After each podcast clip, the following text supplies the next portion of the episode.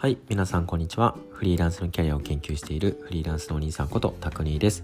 この配信ではフリーランスになりたいなと思っている会社員の方々や駆け出しフリーランスの方々向けにワクワク生き生きとしたフリーランスになるための方法や考え方、こんなフリーランスがいるよといった実例紹介などをしていく配信となっております。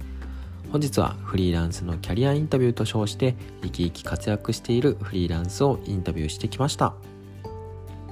はい今回登場するのは遊びも仕事もマルチにやりたいけど実は超絶安定志向のライターコラムニストのゆぴさんです。新卒のぬいぐるみ営業から広告代理店を経てフリーランスになるまでのステップに注目です。では聞いてみてください。はい早速なんですが本日のゲストはライターコラムニストのゆぴさんです。よろしくお願いします。よろしくお願いします、こんにちははい。では早速ゆぴさん自己紹介からお願いします。はい。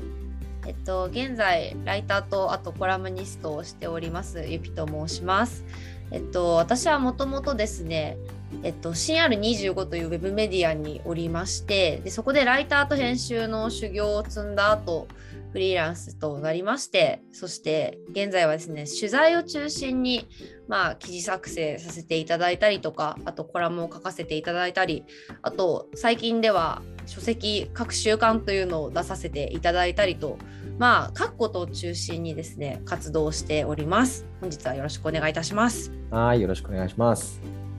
じゃあここからですねゆっぴさんのまあフリーランスであるゆっぴさんのこうストーリーといいますかあのフリーランスになる前の話だったりとかなんでフリーランスになったんだっけとかなってから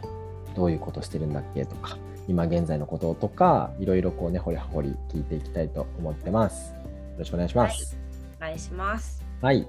じゃあまずフリーランスになる前の話からちょっと聞きたいなと思ってるんですけど、はい、フリーランスになる前はどんな仕事をされてましたか？えっ、となんかいろいろやっていたんですけど、うんうん一番一番最初はなんかぬいぐるみをの営業の仕事をしていてうん、全然違いますね。全然違います。あの私鎌倉の方が地元なんですけどうん、あの鎌倉にですね小町通りっていういわゆる観光客の方がですね食べ歩きをするすごい長い道があるんですけどそこにある雑貨屋さんにあのまあ商品のぬいぐるみだったりとかカバンだったりとかを置かせてもらう、まあ、雑貨メーカーの営業のお仕事をしてました、まあ、ただ全部短くてそれもうんうん。ちょっとだけやった後になんかあまりにも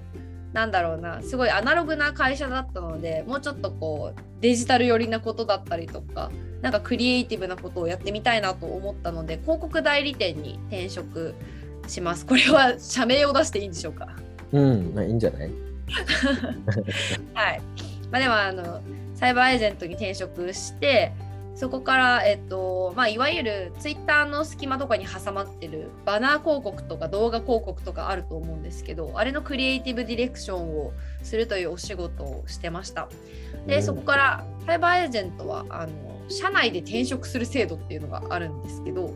それを使いましてあの CR25 というウェブメディアの編集部に、まあ、編集ライターとして入らせていただいたという形ですね。うんうんうんうん。そこでは何してたんですか？編もう編集とライティングの仕事。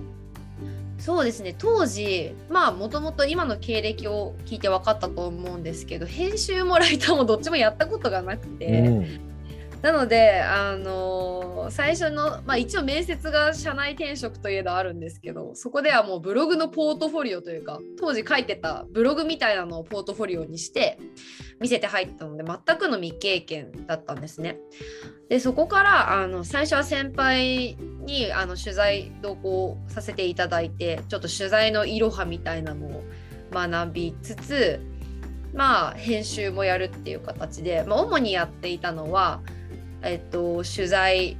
執筆入稿っていうのとあと編集で、えっと、外部のライターさんに、えー書いてもらった記事を編集するっていう、まあ、主にこの2つがメインの仕事であとはちょこちょこ SNS の運用だったりとかそういう仕事はあったけど、まあ、基本的にはもう取材編集あと企画っていう感じですね。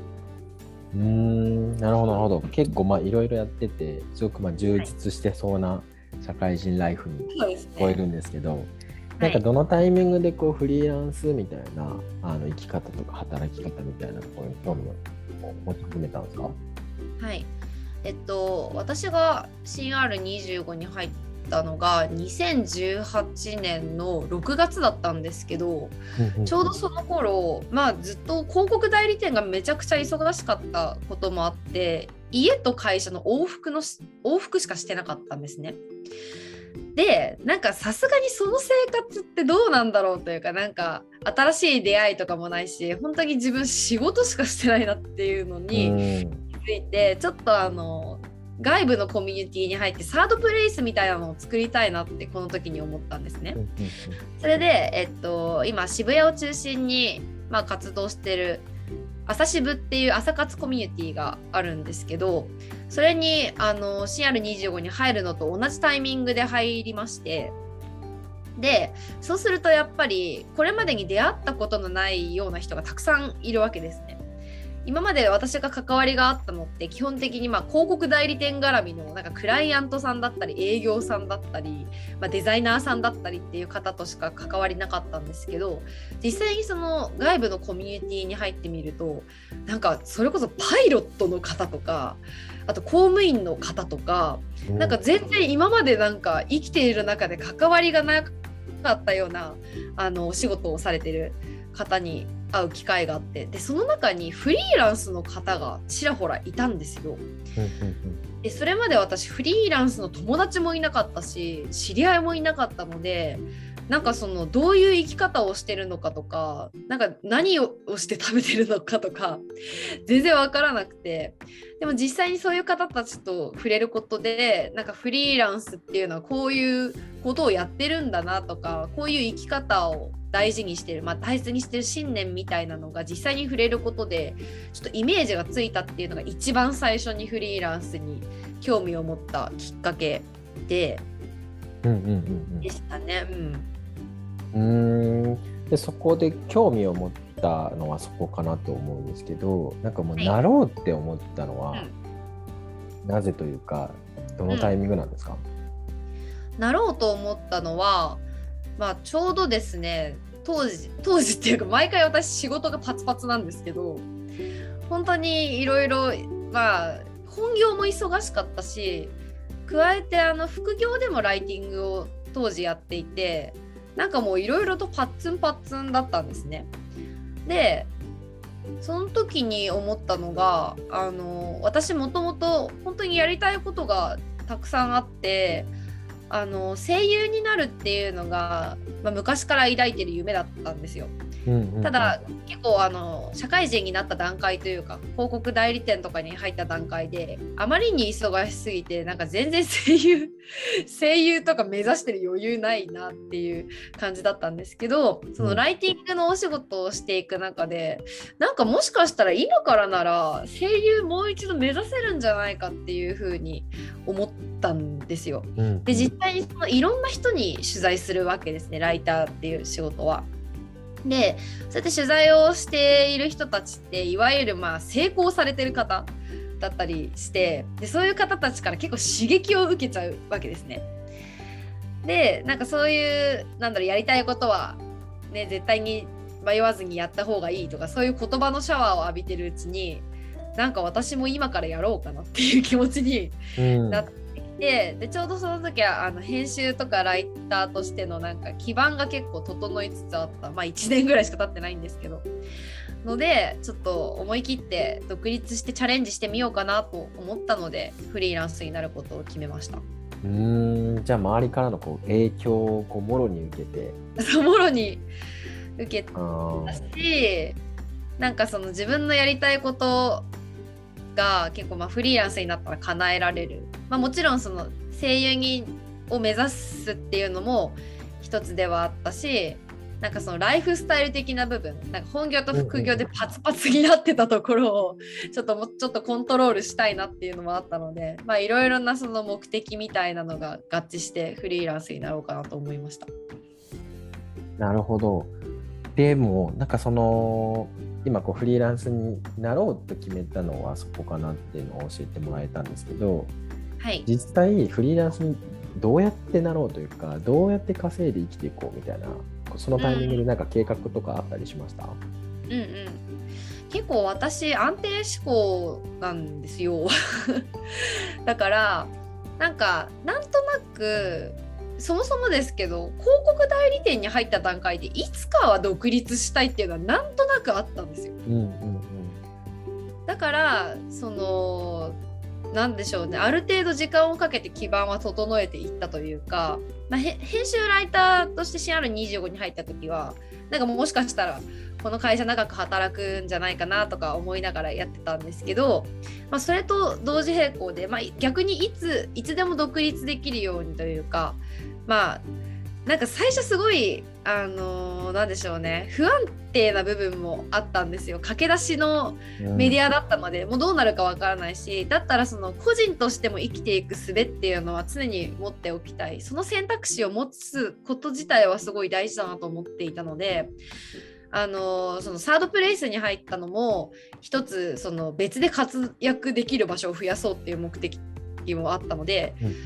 えー、それであの副業っていうのは早い段階から割とやるようにしてました。なのでそうそのコミュニティで積極的になんか仕事をもらったりとかもしてましたしあのツイッターをすごい頑張っ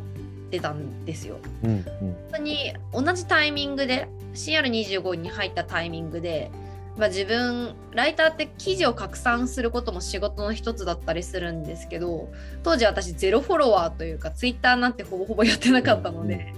そこから SNS をすごい頑張ったことでなんかお仕事につながるようになってっていうそういう SNS を頑張るっていうのとあの本業以外の仕事をしておくっていう種まきみたいなのは結構やってましたね。うんじゃあ結構コツコツこう基盤作りみたいなのはいちゃんとやってたんですね。並行してやってました。えー、でフリーランスはもうライターとしてやっていこうと思ってたんですか？計画的には。そうですね、まあ、基本的にベーススキルがライティングだったのでもう独立するとしたらライターにしようとは思ってましたね。うんうんうんうんなんかそのライターとしてフリーランスになっていくために副業を始めてとかっていうふうにいろいろステップがあったと思うんですけど、はい、その上でなんかきつかったこととかそのまあやまだ辞める前だと思うんですけどなんか苦労したこととかあります？いややっぱね本業と副業の両立の部分だと思うんですよ。うんうんうん、このステップのあのフリーランスになるためのステップみたいなところをまあちょっとお話ししていくと多分そのまあ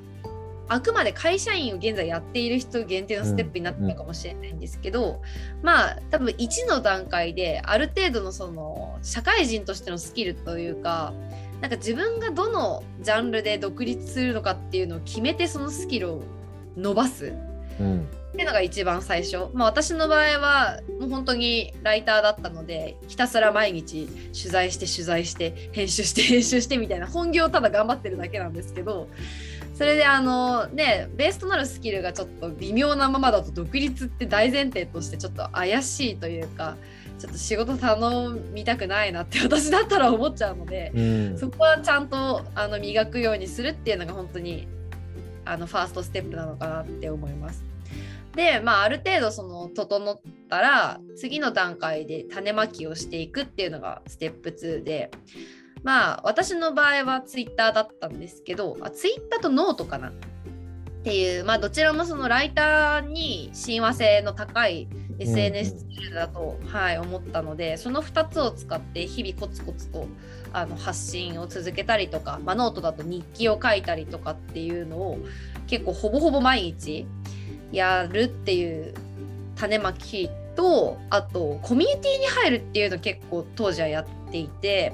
まあ、先ほど挙げた朝渋もそうなんですけど意外とあのオンラインコミュニティっていうものがですね本当にたくさんあるんですよ。そうたくさんあるから、まあ、それはねもしかしたらちょっと怪しいのもあるかもしれないけど正しいものを自分で見極めてなんかここだったら自分のスキル活かせそうだなとか仕事につながりそうな人とつながれるかもしれないなっていうまあ私の場合結構ビジネス系のコミュニティに入ることが多いのかなって思うんですけど、それちょっと意識の高いというかそういうコミュニティは選んででそこで人脈作りもやっていました、まあ、人脈作りも種まきの一つなのかなと、はい、思っております。でステップ3としてはもうひたすら本業と副業をこなしまくるっていうことで、うんうん、あのここが、まあ、先ほど言ってた一番辛いところで私の場合はちょっと軽く10円ハゲができるぐらいなんか大変だった。本当に土日もあるようでないようなものだしあの、まあ、本業のコアタイムが、えっと、10時から19時だったんですけどあの朝時間7時半から10時ぐらいの時間とあと本業が終わってから、まあ、大体残業をするので9時とかになっちゃうんですけど9時以降もちょっとガリガリ書いたりとか。そうそう。なんでほぼほぼ遊んでない状態に等しいんですけどそこがねどう乗り越えるかなのかなって思いつつでも安定志向だったら絶対こういう風に独立した方が精神的負担はすごい少ないのかなと思います。でステップ4ぐらいになってくるとまあ多分副業頑張ってたらおかわりみたいなのをもらえると思うんですね。なんかこの間納品してくれたのすごい良かったから次回もぜひお願いしたいみたいな。うん、そういう感じで継続的に付き合えるクライアントさんを複数個確保しておくっていうのがステップ4でで私はもうこの段階であの退職の旨を上司に伝えていたんですけどでもあの継続してその案件をやっていただきたいっておっしゃってくださったし私もやりたいと思っていたのであの CR25 さんはずっとねあの長いお付き合いのあるクライト クライアントにこの時点でなっていたので、まあ、もしあの、まあ、どういう会社に勤めてるかにもよるんですけどその勤め先をのでやっていた仕事をそのまま持ってくるっていうのは意外とフリーランスの皆さんやられてる手法なのかなって思うので、それがステップ4かなと思います。うんなんか相当こう入念に積み上げてコツコツと フリーランスになる準備をしているイメージなんですけどもうなんかこれはもう答えが分かってるような質問なんですけど最終的に退職の決め手というかよし退職しようってなったのはどんな決め手というかきっかけは何ですか？これ決め手なんかどっちのニュアンスなのかなって思うんですけど、うん、なんか、まあ、いわゆるステップ5に当たるっていう意味合いだと、うんうんうんうん、あのもうキャバを完全に超えたらステップ5です。あの副業が本業を超えてくるというか収入が並ぶ、うん、あるいは超えるぐらいなのがやめ時なのかなと私は思っていてもうだってその時点になったらいろいろちょっと回らなくなってくるし逆にその本業を辞めても大丈夫っていう合図でもあったりはするのでまあ副業の収入が本業を超えたタイミングがあのねやめ時なのかなと思いますしまあその私パーソナルの退職の決め手っていうところでいくとやりたいことができたからっていうところにつきます。うんうん、はい、じゃあゆきさん的にもさっき言ってたように収入的にももう超えた本業の収入を超えたり並んだりみたいなタイミングがあったってことですか、あそうです。あの10円ハゲのタイミングですっていうか多分。あの自分では10円ハゲできてること全然気づかなくて、うんうん、美容院で「ゆぴさんハゲできてるよ」って言われてなんかちっちゃいんですけどえ私ハゲたの？こんな毛量多いのにみたいな。ちょっと衝撃ででさすがにあのあの心身ってあるじゃないですか心と体ってあると思うんですけど、うん、なんかどちらかというと私心の方が鈍感だと思うんですよ。あんまり自分の不調なんか心が病んでるみたいなのって気づきにくい。一方で体って明確にわかるじゃないですか。うん、ハゲるとか体調悪いとか体に出てきたら結構末期だなって私は思ってて、うん、心が先に壊れて体が最終的に壊れるみたいな感じでそこでやっとああ心も壊れてたんだなっていうことに気づくっていう順番なのかなと思うのでさすがに体が悲鳴を上げたらもう心も絶対ズタボロな段階だと思うので、うん、ああさすがにこの生活無理が来たなっていうのが ありましたね。なるほどね。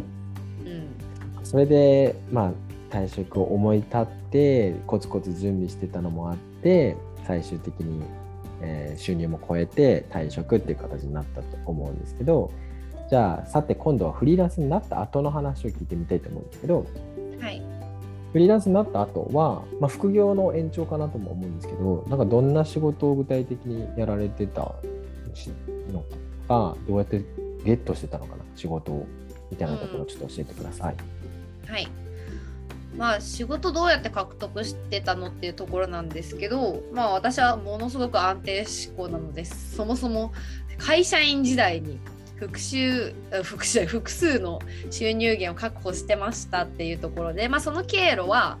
あのまあ前職だったりとかコミュニティデータつながりだったりとか SNS だったりとかこの3本軸ですねただなんか結構フリーランスになりたいよっていう人が一番思うのがいや人脈ってどうやって作るねみたいな話だと思うんですけど、うんうんなんかそれこそ私も本当に人脈ゼロから始めてるんですね。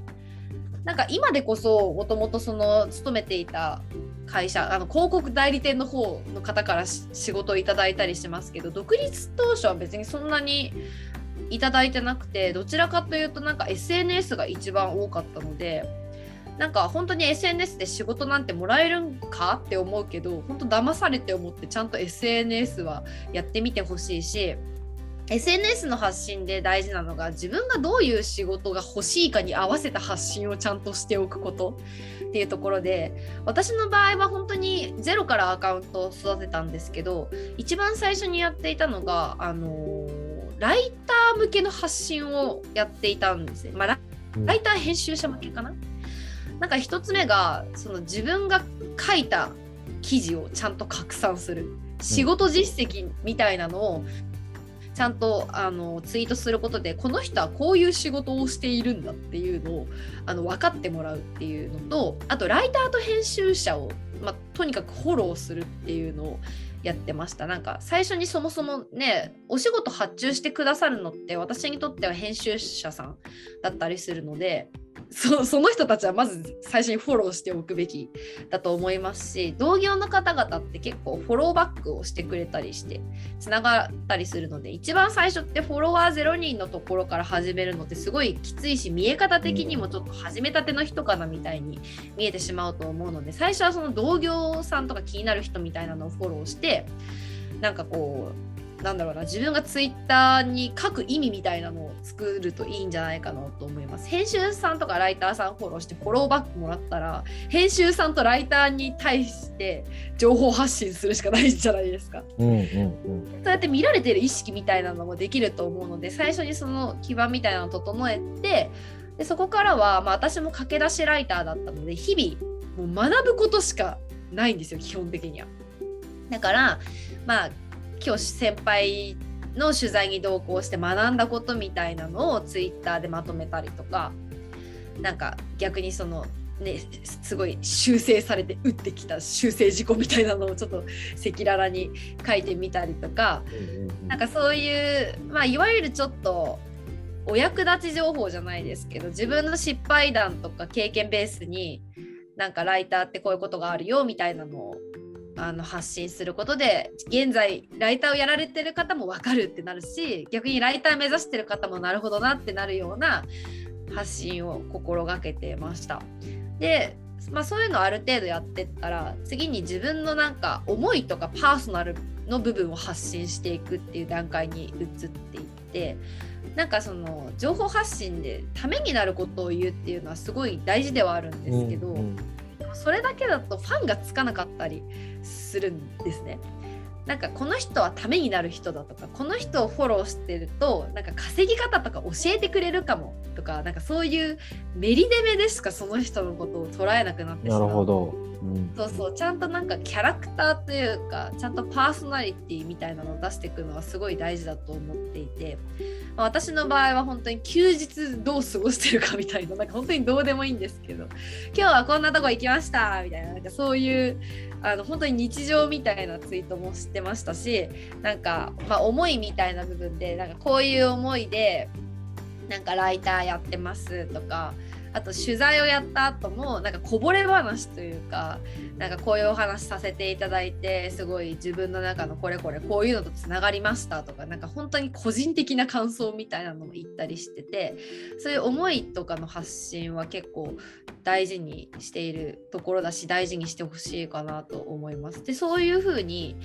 あの発信をしていくと、まあ、先ほど言ったみたいにファンの方々がついてきてくださってで本当にライターってたくさんいると思うんですけどどうしてその人に頼みたいかって多分最終的には人柄みたいなところになると思うのでそれでお仕事につながっていったかなと思います。うんありがとうございます。なんか有料系の情報みたいな感じですごい教えてくれてありがとうございます。じゃあなんか少しパーソナルの話にちょっと最後聞いていきたいんですけどなんかフリーランスになってみて、はい、ゆぴさん的に良かったなって思うことと、まあ、続けて良くなかったなとか大変だったなみたいなフリーランスになって微妙だったなみたいなことがもしあればちょっと合わせて教えてもらえたら嬉しいです。はい。良かったことはうんでも、ね、やりたいことがやれるようになったことっていうと多分皆さん同じようなことを言うかもしれないんですけど、まあ、特に私は声優もう一回やってみたいと思ってやめたので専門学校に通えたんですよ。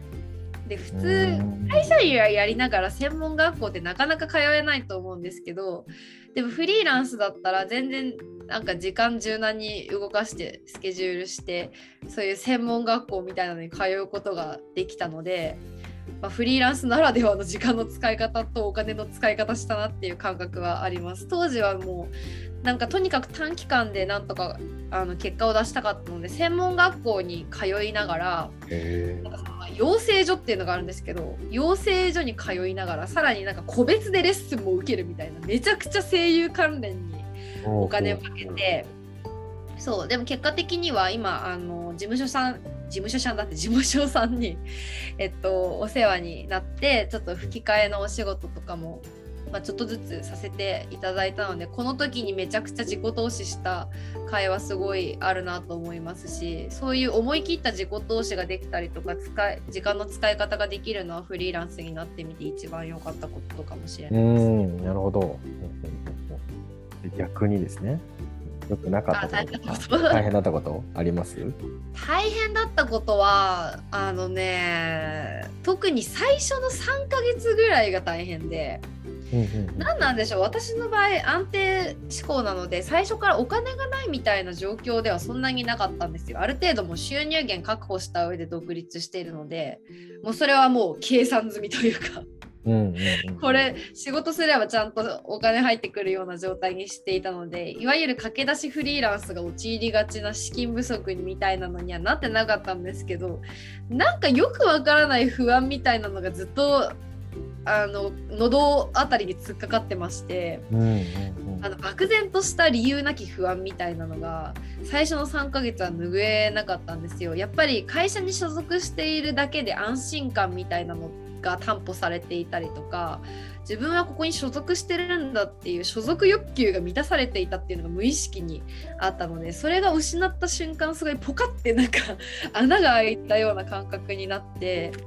なんか今はその収入あるけどこの先大丈夫なのかなとか私ちゃんとやっていけるのかなみたいないきなり一人になって個人商店みたいな感じになったので全くよくわからないんですけど得体の知れない不安でしばらくは胃が痛いっていう状態が続いてましたね。それはすごいなんかきついなと思うんですけどでも皆さんね、ありそうな話ですけどでもなんかどうやってそれって乗り越えたんですかちなみに？あ一応その、まあ、フリーランスの方々が周りにいたのでちょっと聞いてみたんですよ。なんかすっごい不安な気持ちがずっとあるんですけどこれっていつになったら拭えるんですかねって聞いたらあそれはね3ヶ月ぐらいはずっとあるよ絶対って言われてあそういうもんなんやっていう。やっぱ周りの意見を参考にして腑に落ちたっていう部分もありますし確かにあの3ヶ月ぐらい経ったらどうでもよくなってきたっていうなんかちょっとこれ全くロジカルじゃないのですごい言いづらいんですけど徐々に徐々に消えてったっていうところはあるしあと究極あの会社員に戻ればいいなっていう思考になれたのはすごい大きくて、うん、なんかコロナ禍で確かに仕事減っちゃったりしたんですけどそういう時にあの業務委託みたいなのを始めたんですよ。でそれまでって単発で仕事を受けたりとか、まあ、継続的なのもあったけど別に業務委託っていうよりは書いた原稿1本に対する金額みたいな感じで仕事を受けたんですけど、うん、コロナでちょっと収入が減ったことをきっかけにあの業務委託を始めてそうするとまあ月々このぐらい働ければこのぐらい絶対に入ってくるみたいな保証がちょっとできたので、うん、なんかそういうなんだろうな会社員じゃないけど安心材料みたいなのを 増やしてなんかまたそういうぽっかりみたいなのが空いた時はそういうアクションみたいなのを起こすことでまたそういう山を乗り越えていけるのかなと思いますね。うんあどうとでもなるよっていうところで。いやなんかここまでこう過去の話とかを聞いてきたんですけど、まあ、今のね、はい、ちょうどこう業務委託の話とかもあったんですけどフリーランスになったこう今の話を聞きたいなと思っていて最後に。えっと、今今どんな仕事してますかっていう質問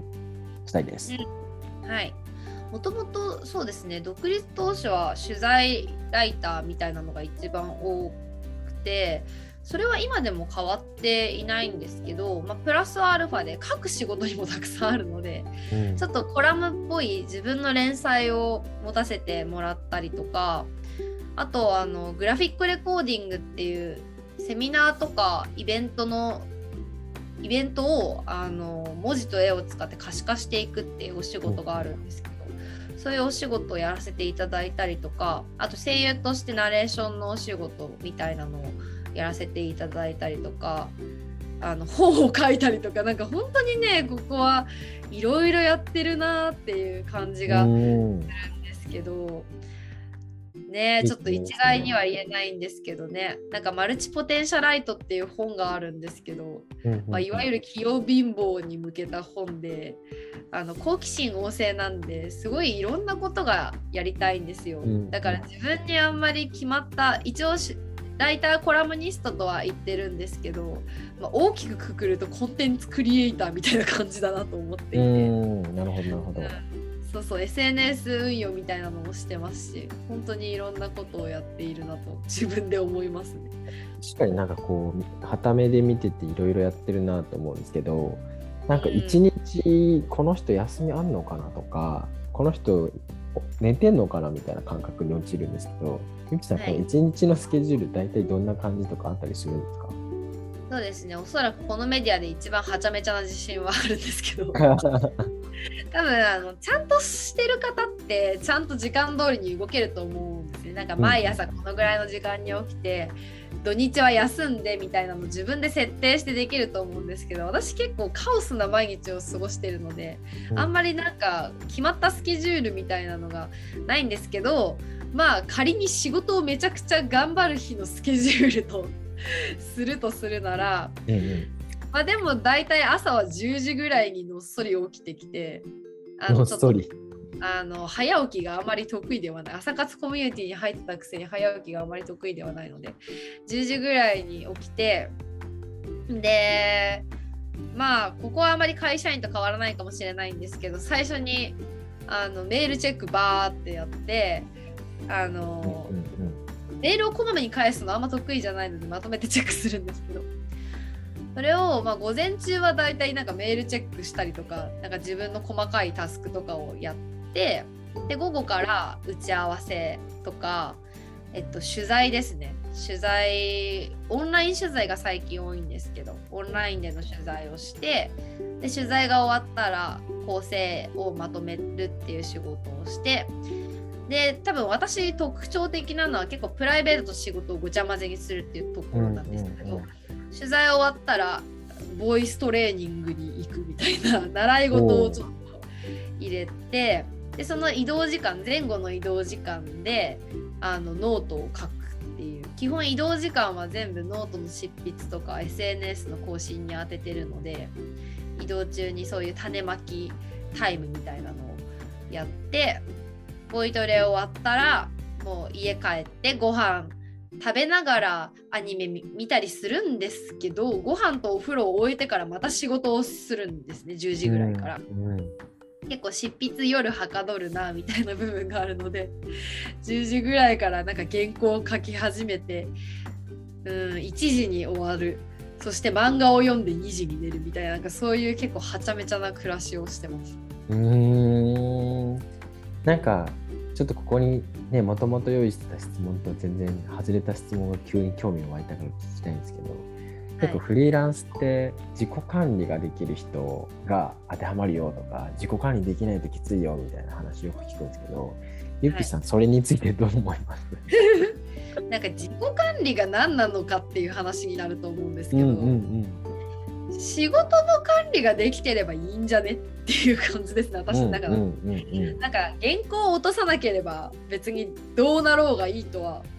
思う。あと原稿を落とさないのとメンタルをやられなければ全然いいと思っていてなんか私の場合は、まあ、人によっては結構その10時7時できっちり働くのがやりやすいみたいなのもあると思うんですけど私秋っぽいんですよ大前提として。先ほど、ね、やりたいこといっぱいあるって話でもあったんですけどだからある程度仕事やって遊んで仕事やって遊んでみたいな感じにやってる方が実は集中力とか保たれたりもするのでなんかある意味で自己管理できてるんじゃないかなみたいなのはすごい思うから、まあ、フリーランスが自己管理大事って言われるのはその仕事の管理体調管理お金の管理だけであってあとは何でもいいと思います。うんうん、例えば朝ね起きれなくてもいいってことですよね。起きれなくてもそこに仕事を入れなければいいし、うん、そこに仕事を入れないってことは自己管理できてるってことなんで。うんうん、なるほどねなるほど。分かってるからね自分のことを。ほど。ありがとうございます、はい、ちょっとずれた質問しちゃったんですけど、はい、じゃあちょっと最後の方の質問ですが一つちょっとこう将来の話ちょっと聞きたいなと思っていて今後ゆぴさん長期的にがあるなら長期的にでもいいですしこうちょっと未来の話なら未来の話でもいいんですけど今後どういうことしていきたいなとかどうなっていきたいなみたいな考えあったりしますか、うん、なんかやっぱり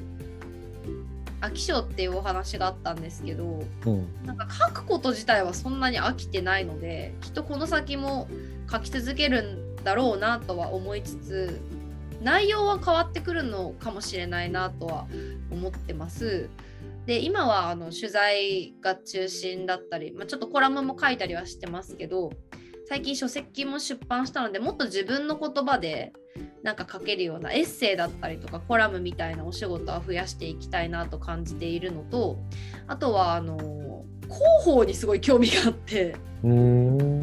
もともと SNS の運用をしていたので広報の仕事もしてるっちゃしてるみたいなところにはあると思うんですけど広報とライターの仕事って実はすごい親和性が高いんじゃないのかなと思っていてプレスリリースを書くのもだってもうねライターとあまり変わらない仕事だしあの採用広報だと社内の人にインタビューして記事を出すみたいなのも広報の仕事の一環だったりするので、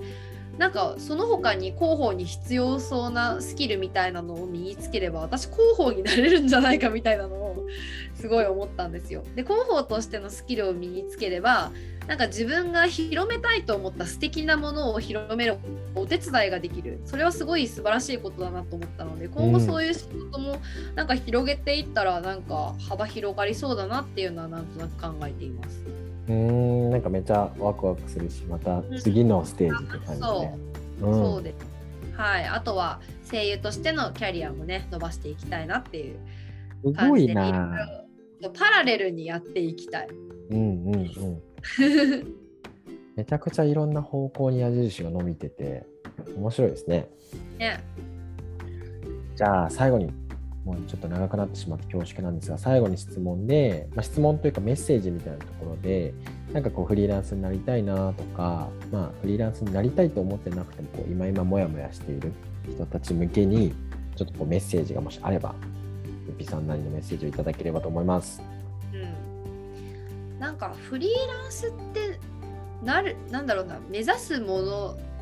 なのかっていうのを結構思っていて、うんうんうん、なんか実はみんなフリーランスを目指してるわけじゃないんじゃないかと思うんですよ。フリーランスの先にあるものを目指しているんじゃないかなってすごい思って、うん、多分私の場合も別に最初からフリーランスを目指すっていうよりはなんかその声優になりたかったからとかなんかその並行していろいろやりたかったからみたいなその暮らしみたいなのが先にあったのでその先にあるものが何なのかをはっきりさせてからなんか目指した方が目指しやすいんじゃないのかなと思います。例えばまあ、いわゆるその旅をしながら暮らしたいのであれば多分取材ライターってあんまり向いていなくてっていうのも取材って現地に赴いたりもしないといけないので別にどこにいても働けるような仕事ではないんですよ。そういうところを見誤って職業選択をすると結果的に旅ができないみたいな事項になってしまうのでまずそもそも何がしたいのかみたいなのを言語化した上でなんか職種選びだったりとか